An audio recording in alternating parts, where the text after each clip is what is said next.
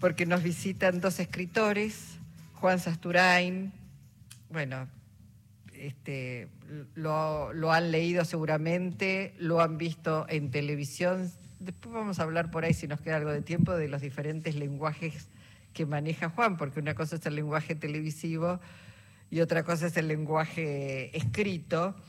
Eh, bueno, eh, está dirigiendo la Biblioteca Nacional desde el 2020 y está acompañado por Carlos Bernatec, que es escritor y es asesor literario en la biblioteca. Y no sabíamos, pero nos dice que está hace muchos años, más de 15 años, 17. Bueno, bienvenidos a los dos. Un gusto que estén aquí esta tarde. Muchas gracias. Gracias a vos. Vamos a hablar, obviamente, de libros, pero vamos a hablar de algo que va a ocurrir en la Biblioteca Nacional. Lo vamos a contar ahora porque después nos va, ya sé que no nos va a quedar mucho tiempo, ah, que va a ocurrir en la Biblioteca Nacional el lunes. Contanos, Juan. El lunes a la tardecita a las 19. 8, ¿Eh? 18. ¿Eh? ¿A las 18? Sí. Bueno, a las 18, vengan a las 18, vengan antes, sí, sí. Vengan a las 18. Este, en el en nuestro auditorio Jorge Luis Borges del primer piso de la Biblioteca Nacional que es tan bonito, tan lindo, y que se llenó el otro día en el homenaje al cumpleaños a Carlitos Ulanowski, sí, señor. ¿eh? que fue un, fiestón. Bueno, tenemos otra fiesta. El pretexto esta vez es la entrega de una distinción que ya tiene sus años en la Biblioteca Nacional, que fue una creación de nuestro querido Horacio González, en épocas que Carlitos ya estaba ahí, que es eh, la Rosa de Cobre. Es una distinción con resonancias Roberto Bartrianas, que es una distinción que la biblioteca otorga sin ningún tipo de razones, sino el gusto personal, el reconocimiento de la gente que queremos, sin necesidad de que presente nadie currículum, sino a partir del reconocimiento. Hace muchos años que se entrega. Y esta vez se la entregamos a cuatro personas. Al flaco Néstor Tirri, de larguísima trayectoria en, todo sentido, a Mauricio Cartún, a Tito Cosa y a Griselda Gámbaro. ¿Cuántos dramaturgos en este, en este premio, no? Sí, señor, escritores de teatro. Sí. Escritores de teatro, tal cual. Es un premio para autores, porque nació siendo un premio para poetas, pasó por ensayistas, narradores y demás.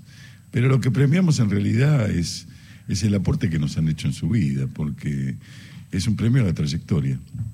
Y no hay ningún premio que dé el Estado como reconocimiento a sus creadores, puntualmente vinculados a la literatura. Porque si bien este, eh, Griselda tiene este, textos de narrativa, tiene dramaturgia, los cuatro tienen material escrito en libros. Nosotros premiamos escritores. Y este y este reconocimiento que eh, lo inventamos cuando dijimos que como de costumbre en cultura no había plata para premiar a nadie. Así que bueno, pero ¿Más ¿En qué año empezó Carlitos? 2013, cumplimos 10 años. Ah, 2013, sí. Que se dio el primer premio. Y el primer premiado fue Juan Gelman. Este, hicimos un largo recorrido por poetas de todo el país. Trajimos muchos poetas desde el interior que hacía mucho no, no, se, no, venían a Buenos Aires ni, ni, se los reconocía. Y, este, y mm, en este caso lo que llama la atención es que lo rápido que es el olvido en, en un montón de autores ¿no? que están vivos, existen, este... Están presentes absolutamente, además con su propia obra, ¿no? Y con una lucidez extraordinaria, Griselda. Bueno, yo hace poco me, hice una panzada leyendo Salo Solo. que es la última novela de Cartoon. Es divertidísima. Parece que estuvieras en Villa Crespo ah, este, con, los, con el grupo de judíos amigos de él, yendo a Miramar. Cartoon es una cosa muy es la primera novela en realidad de Cartoon. es la primera, su primera novela que es un éxito editorial. Sí, sí, sí, sí. Es que la escritura de Cartoon, es que la escritura de Cartoon es, una escritura muy, muy ceñida, muy creativa, muy bien. Es, un, eh, su, el texto dramático, él eh, se le atreve a, la poesía, se le atreve a la parodia, todo el tiempo hay una resonancia textual extraordinaria. Así que la novela estaba a la vuelta del camino, ¿no? Para quienes nos están escuchando, el lunes a las 18 es con entrada abierta, libre y gratuita, así que todos y todas pueden ir a la Biblioteca Nacional a presenciar esta entrega que ya descontamos que va a ser maravillosa y como bien decía Juan y Carlos, bueno, una fiesta. Eh, la biblioteca como, como lugar donde uno puede encontrar materiales, pero es un punto de encuentro en realidad de la cultura, la biblioteca.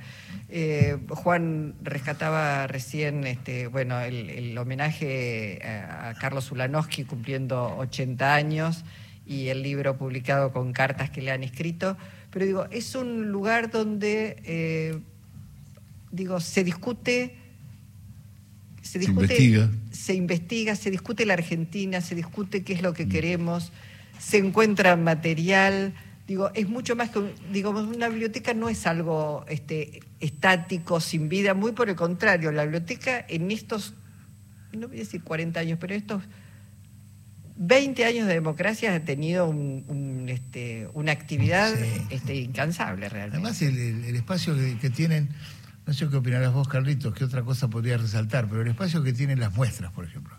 Las muestras de la biblioteca son el pretexto para la publicación de un catálogo que es un libro.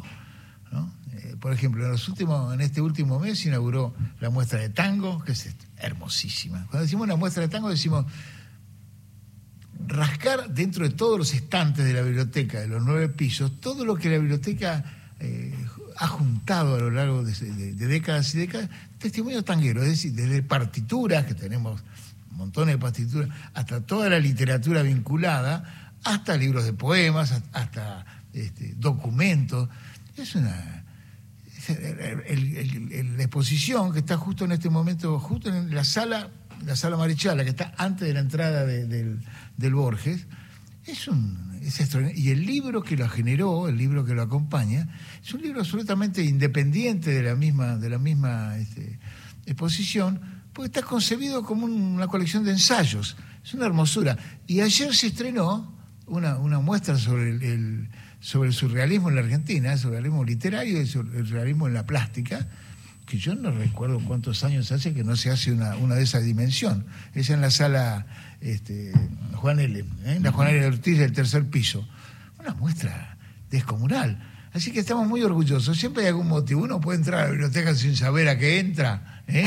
que algo va a encontrar para hacer. Es muy placentero eso. Además, las muestras nuestras después hacen todo un periplo este, por el resto del país porque son pedidas por el interior. Itinerantes. Exacto, estamos inaugurando muestras nuestras por todos, por todos lados. Este, Ahora Patoruzú iba, iba, iba a Santa Fe estos días. La muestra de Pizarnik, hay un montón de muestras que este año fueron muy importantes y que están, están siempre itinerando.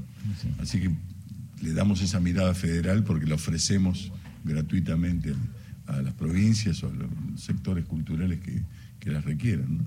No, termina acá. Juan Carlos, no Juan Carlos. Juan Carlos.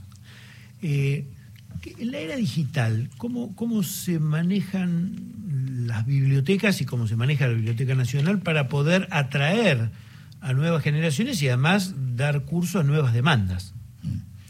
Bueno, mira, eh, nosotros hace muchos años que iniciamos todo lo que implica la digitalización de los archivos, empezando por los más antiguos, porque dado que la biblioteca empieza con la Nación, porque empieza en 1810, este, la, cantidad de, documentación que tiene la biblioteca es enorme, desde la primera que formó Moreno hasta todo lo que fuimos recibiendo en el curso de la historia, ¿no? Belgrano, San Martín, hasta Rogelio García Lupo, si querés. Este, tenemos no solo libros, archivos, y la digitalización siempre va atrás de, la urgencia de disponer del material físico. Pero es la, posibilidad que nos permite para que cualquiera entre en la página de la biblioteca y pueda recorrer mapas antiguos, este, eh, textos que se han liberado sus derechos, este, eh, eh, siempre dada la producción, estamos atrasados con respecto a la posibilidad. Obviamente. Pero cuando vino la pandemia, este, se notó la importancia del material que teníamos digitalizado. Claro. más la- las nuevas máquinas que incorporamos ahora. Sí, tenemos la mejor tecnología. Esto es lindísimo pasar un aviso así. Tenemos la te- mejor tecnología de, de- de América Hispana sobre para, para digitalizar en biblioteca. Los equipos que, que llegaron este año, Sí. que es producto de un crédito que costó muchísimo en su momento, siete palos verdes ese crédito, ¿eh? de hace unos años que conseguimos terminar de ejecutar este año. Son unas máquinas que tienen una ampl- amplitud de reproducción, yo no sé técnicamente cómo se llama eso, pero podemos registrar, por ejemplo, podemos este, escanear y digitalizar los planos originales, los 300 planos originales de Clorindo Testa para nuestra propia biblioteca, lo estamos haciendo ahora, que son una- unas sábanas ¿no? espectaculares y que las podemos este, mantener allí. Así que tenemos un servicio que lo, utilizamos para nosotros y lo podemos utilizar para los demás que nos requieren ese servicio. Recordá, Clorindo Testa fue el arquitecto que Claro. llamó inicialmente Frondizi para diseñar la biblioteca. Ganó la Nacional. licitación. ¿Eh? Ganó la Ganó licitación. Se hizo por licitación. Sí. Diseñó en los 60, se terminó, de- se inauguró en el 93-94, es decir, hace 30 años. Que vamos a Dictaduras mediante. Dictaduras mediante, burocracia mediante. La gran historia de la Biblioteca Nacional inconclusa era, Claro, Claro, recordamos. y muchos no saben Claro, qué sí. predio había donde hoy está la Biblioteca Nacional. Cuente. cuente. No, bueno, este, cuando, cuando se produce el bombardeo del 16 de junio del 55, allí fueron unas bombas precisamente porque ahí al costado, no exactamente donde está la biblioteca, corregime Juan, Sí. al costado estaba la casa donde vivía Juan Domingo Perón. Sí, sí, señor. y además era la casa donde vivía, vivía Evita que se iba a atender al hospital Rivadavia, está enfrente de la. Biblioteca Nacional. La foto, la famosa foto de los caniches de Perón y Evita juntos y todo, es, en, la, es en la mansión este, Unzué. Exactamente, Ah, esa era la mansión. Unzué. Hay una anécdota que podríamos contar entre todos, porque Cuente. la memoria a mí me falla, que es la de Tomás Eloy Martínez, cuando tiene que escribir, escribe un artículo precisamente sobre este tema para The New York Times. Y entonces le piden, The New York Times le pide que certifique el ángulo desde el cual sacaban la foto. Porque los abogados de New York Times, claro, imagínate, le nombraron a Perón y decían, vamos a tener juicio por todos lados. Bueno, es una anécdota que contaba Tomás. Qué bárbaro. que habla de la grieta histórica Claro, argentina. claro. ¿Qué claramente. grieta? Se acabó la grieta, Bueno, se acabó la grieta. Se acabó la grieta, eran bombas. Bueno, ¿no? ¿Eh? Eran bombas, Pero bombas.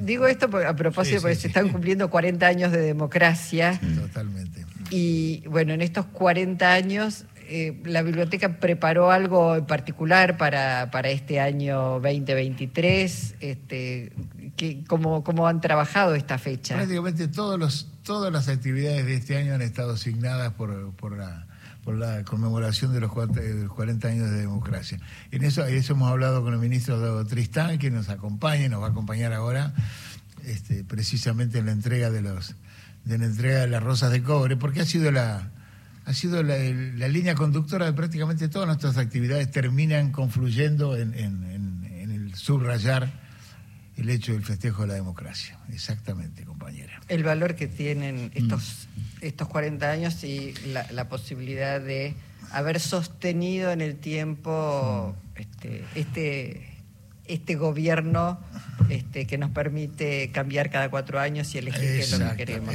Bueno, en la sala Tesoro nosotros tenemos la donación de la familia Alfonsín, que es la- el escritorio, Claro. la lámpara y la biblioteca que eran de Alfonsín, más todos sus libros, Sí. que en las visitas guiadas este, se, puede, se puede ver. Claro, y con respecto al edificio, eh, tenemos dos maquetas. Este, Ah, esto es muy lindo, porque lo vamos a inaugurar una cosa ahora. Sí, Sí, antes de fin de año vamos a inaugurar eh, el Mirador de la Memoria, que es donde está la maqueta histórica del Palacio Unzué y la maqueta del edificio nuevo de, de Clorindo, que están superpuestas. Sí, es una cosa grande como este, como este, como este escritorio, como ustedes pueden ver, Sí, sí. queridos oyentes, como, como este, en dos pisos, hecho por nuestro querido amigo este, Santoro. ¿eh? Ahí tenemos varios amigos Santoro, pero me refiero al plástico. A en este Daniel. caso, Sí, sí, sí. Este, a Daniel. Eh, en dos maquetas superpuestas está la, la biblioteca y está el, el- el Palacio Unzué, debajo. Entonces, exactamente las correspondencias de los espacios, los lugares y los ambientes. ¿eh? Y eso lo va a poder ver el público que entre al, al- al- al- a la explanada esa que tenemos, que es el, el- el- el- el Parque del Lector, Sí. ¿no? el Parque del Lector, el, el Cortázar, el Parque del Lector. Ahí en el medio va a estar eso, que es donde van a poder ver un poco la historia de la biblioteca y de la construcción de la Biblioteca Nacional. Mencionaron visitas guiadas y quizás a mucha gente le interese saber qué Ay, es sí. una visita guiada, en qué consiste, cómo puede hacer para anotarse. Hay Ya- distintos tipos de visita guiada porque hay para colegios, hay para grupos, para turistas, hay bilingües y demás. Entrando a la página de la biblioteca, www.bn. Ahí se contactan con este, visitas y pueden reservar. Te dan un turno, turnos. te dan un turno por ahí. Todas las Están los actividades. horarios. to- Los to- horarios se convienen con, Ah. de acuerdo a las escuelas, porque hay bien- escuelas del interior que vienen de visita y se arreglan los horarios de acuerdo. Además hay una, hay una cosa, todas las actividades de la Biblioteca Nacional son gratuitas. Absolutamente todas, desde una presentación de libros hasta una presentación de un espectáculo, absolutamente todo es gratuito, ¿eh? con entrada libre. Hay que organizarse, hay un poco de burocracia, como en todos lados, a veces este, se tarda un poco en entrar, hay que hacer cola, bueno, pero es este, es un, es un lugar muy, muy, muy, muy abierto a la, muy contento con la presencia de la gente. Perdón, acá encontré la información de las visitas guiadas que son para público general de lunes a viernes a las 12 y sábados a las 14 y 16 horas. Mira, ahí está. Entren a la página. Indep- independientemente de eso, Sí. se pueden pautar visitas especiales. sí, para instituciones educativas y es visitas.bn.gov.ar. Bueno, hablemos de algo que están haciendo en conjunto con este Canal 7, Radio Nacional y la Biblioteca, que es grabando. ¿Es una serie eh, sobre Mordisquito? Es una serie sobre mordisquito. Son una, serie. Eso empezó como un- una, una idea que surgió en el interior de la gente de comunicación de nuestra, de nuestra biblioteca de hacer un podcast, ¿no? Con todos los con, con los textos, sí. Creo que se habían encontrado unos nuevos, habían, en, en los archivos nuestros aparecieron un montón de cosas. Que había, había grabaciones, había textos, había. Y eso fue creciendo, eso fue creciendo. En Radio Nacional se amplió. Anita, Anita da Costa, que tiene el programa de Radio Nacional hace tantos años que lo tenemos Sí. aquí, cada vez en mejor horario además, ¿eh? gracias a nuestras gestiones. Este, eso fue llevado a, a- a- a- a- al canal y lo capturaron la idea, la tomaron para sí y dijeron, no, pero tenemos que hacer un programa, tenemos que hacer, podemos hacer unos micros. Bueno, terminó siendo programas de media hora con... con Que tienen una vigencia, además. Tremendo, tremendo, tremendo mordisquito. A mí me lo vas a contar, así se llama. Claro. ¿Mm? Así que bueno, Disépolo va a tener absoluta vigencia eh, siempre y en este momento más que nunca, ¿no? Juan, estamos llegando a un, a un fin de gestión. Mm. Eh, ¿Cuál es el balance, eh, pandemia de por medio, que ustedes tienen para hacer de estos cuatro años de, de gobierno y de los de tu gestión en particular? Yo eh, no me animaría a No, hablar de, no del gobierno de economía o de obras públicas, no, no, sino no. De, de lo que es cultura y biblioteca, ¿no? En cultura y biblioteca se ha, se ha trabajado muchísimo, eso, eso es cierto, ¿eh? se ha laburado muchísimo, muchísimo. Los resultados la mayoría de las veces han acompañado del esfuerzo, ¿no? No siempre, hay cosas que no se hicieron, no, no llegamos a hacerlas hasta el final, Mm. pero bueno, porque nos metimos en muchas cosas, no, en serio, nos metimos en muchas cosas. Veníamos de un, de un, de un periodo de, del macrismo en que la cosa consistió en recortar, ¿no? No solo echar gente, sino además eh, dejaron de funcionar el, el- el- dejó de funcionar el, el Museo del Libro y de la Lengua, dejó de funcionar la editorial. Bueno, empezamos a hacer funcionar todo de nuevo, ¿no, Carlitos? Rearmamos los equipos de la época de Horacio. Yo soy consciente de que yo lo que hice fue apoyarme en, en- en la gente que, que tenía experiencia que yo no tenía. Y volvimos a activar todas esas cosas. Bueno, y eso, todo eso lo hemos activado y ha funcionado muy bien.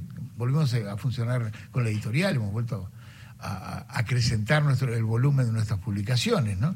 Y además abrimos algunos espacios, por ejemplo el espacio federal la idea de, de- de- tener sedes de la Biblioteca Nacional en, en distintos lugares del país fue un objetivo desde el principio y lo hemos concretado en Mar del Plata, lo hemos concretado en Córdoba y lo hemos concretado incluso en la Antártida. Hemos ido a todos lados con... Y eso es un proyecto eh, que ya está en funcionamiento y que va a seguir adelante. ¿no? Y estoy muy orgulloso de una cosa que inauguraremos ahora también, que es la, tener nuestra propia librería. La, editorial, la, la Biblioteca Nacional va a tener en donde estaba... Vieron que la Biblia ocupa todo ese espacio que va de Austria a la Cera, Austria a la Cera, Libertador y, y, a, y Agüero. ¿no? Bueno, sobre, sobre las Heras eh, había dos locales, uno era una librería y otro era este, una veterinaria. ¿eh? Dos locales hermosos. Esos locales estaban subalquilados por los eh, concesionarios de las dos este, de las dos mm, de estacionamiento. las dos playas de estacionamiento.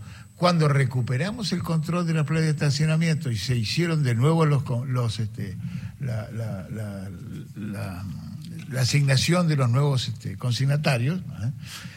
Recuperamos para nos reservamos para nosotros los locales. En lugar de dejar que ellos los subalquilaran y convirtieron en otra cosa, lo recuperamos para nosotros. En uno estamos haciendo nuestra propia librería y en el otro va a ser un espacio nada menos que para la nube, es decir, el reservorio mayor de literatura infantil de América Latina, obra de, Pablo Medina, emprendimiento personal de Pablo, que por un convenio firmado de comodato por 20 años va a traer sus libros a la Biblioteca Nacional. Mm. Así que estamos muy orgullosos de ese, de ese trabajo. ¿no?